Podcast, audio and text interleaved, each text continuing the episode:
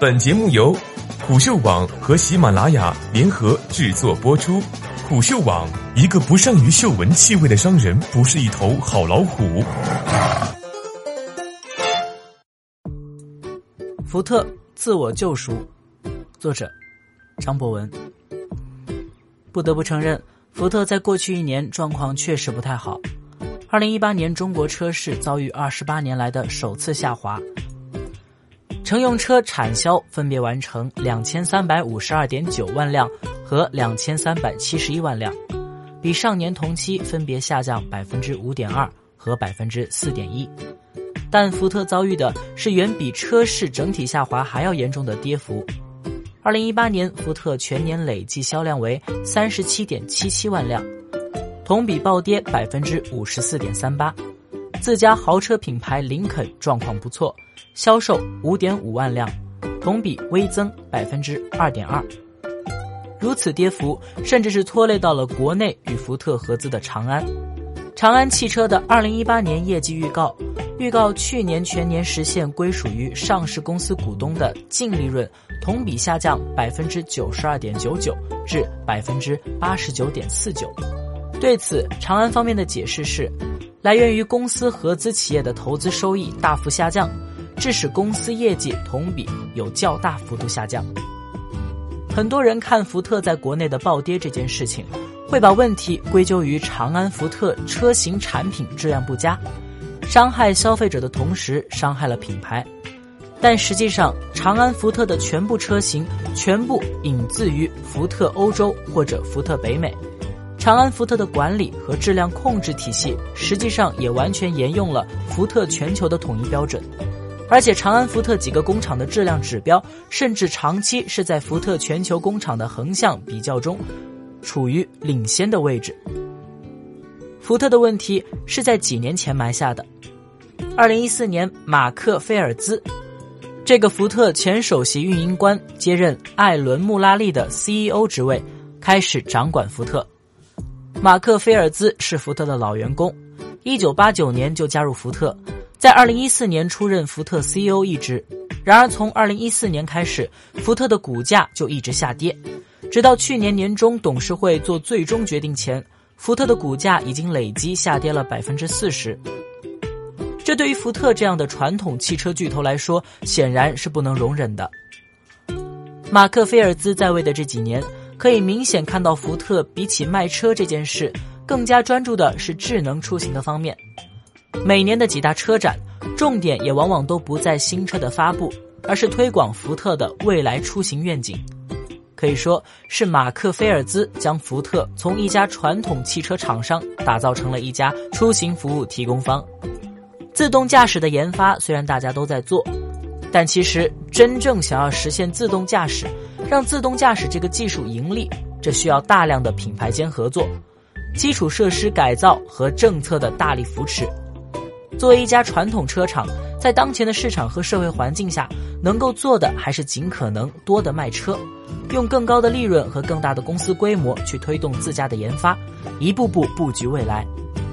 显然，相比于思考未来更为接地气且实际的制造和销售战略，马克菲尔兹就做得不够好了。二零一七年，福特在美国市场的净利润同比下滑百分之三十五点三，仅为十五点八七亿美元。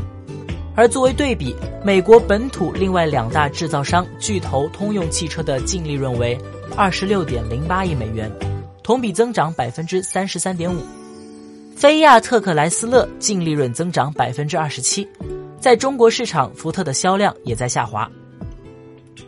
在中国，福特的销售情况同样堪忧，产品线过度老化和老车型频发的质量问题是最大的问题。福克斯、蒙迪欧、翼虎和嘉年华这些曾经福特的中坚力量，都显示出了明显的销售疲态，而面对不断更新的竞品。福特也不得已诉诸降价促销的下策，导致公司利润率进一步下跌。之前福特一直贯彻 One Ford 理念，所以福特基本上没有车型是针对中国市场设计的，而是采用全球的统一标准。但是中国车主的使用需求其实和欧美地区还是有比较大的差异。国外用户很多关心动力和操控，但中国用户买车其实先看脸，除了外观就是空间和内饰氛围感。福特不少车型都是欧美设计，契合欧美消费者的使用习惯，但到了中国国产后，和竞品相比，就能明显体现出本土化不够，不够关注中国消费者需求。这一情况的最好佐证就是，一贯以操控和运动感受著称的福特，在中国市场最畅销的车型其实是中国的特供车型福睿斯，靠低端定位和大幅优惠走量。虽然销量被保住了，但是福特在中国消费者心目中的形象确实被影响了。福特自己也不想坐以待毙，所以在中国市场推出了福特中国2.0的战略。去年十一月。陈安宁成为福特中国总裁兼首席执行官，来做福特中国的救火队员。陈安宁有非常深厚的福特背景，他之前曾经在福特公司工作将近二十年，先后担任过小型车辆开发、平台技术研发以及合资业务拓展等执行管理层面的职务。作为福特的老人，他最清楚福特在中国有什么问题。在奇瑞汽车、奇瑞捷豹路虎和观致汽车的经历。他也清楚中国人想要什么样的汽车。福特的自我救赎，首先是要让福特更加中国。未来三年，福特会在中国市场推出超过三十款新车型，产品涵盖福特和林肯两大品牌，其中超过十款为新能源车型，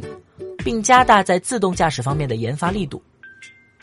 另外，在更细节的产品层面，至二零一九年底。所有在华销售的福特和林肯品牌新车型将实现百分之百的车辆联网。自二零一九年开始，大部分在华销售的新车型将搭载 CO Pilot 三六零智行驾驶辅助系统，以达到 L 二级别的自动驾驶水平。福特想要用更贴近中国市场的团队和更多的新车型，重新拿回中国市场丢去的份额。不过，车企的转型往往是缓慢的，福特新产品的上线速度和市场反馈会直接影响到福特在中国的销量。毕竟，进入二零一九年后的两个月，福特的销量依然是在下跌的，且下跌速度比去年还快。新产品当然还会面临市场竞争对手的挑战，但总归是要比让老车型打折更能吸引新消费者了。另一方面，林肯作为福特的豪华品牌，在二零一九年也会是产品大年。二零一八年全年，林肯卖了五万五千三百一十五台车，同比增长百分之二点二，但对比前两年动辄百分之六十的增长，二零一八年对于林肯来说同样艰难。但好在中国虽然整体的市场份额在下跌，豪华车的市场需求还在增长，林肯同样需要更多新产品。和全新的品牌理念，来让自己品牌的销量进一步提升。能不能挽救自家在中国消费者心目中的形象？福特要做的，其实是用自己的改变与时间赛跑。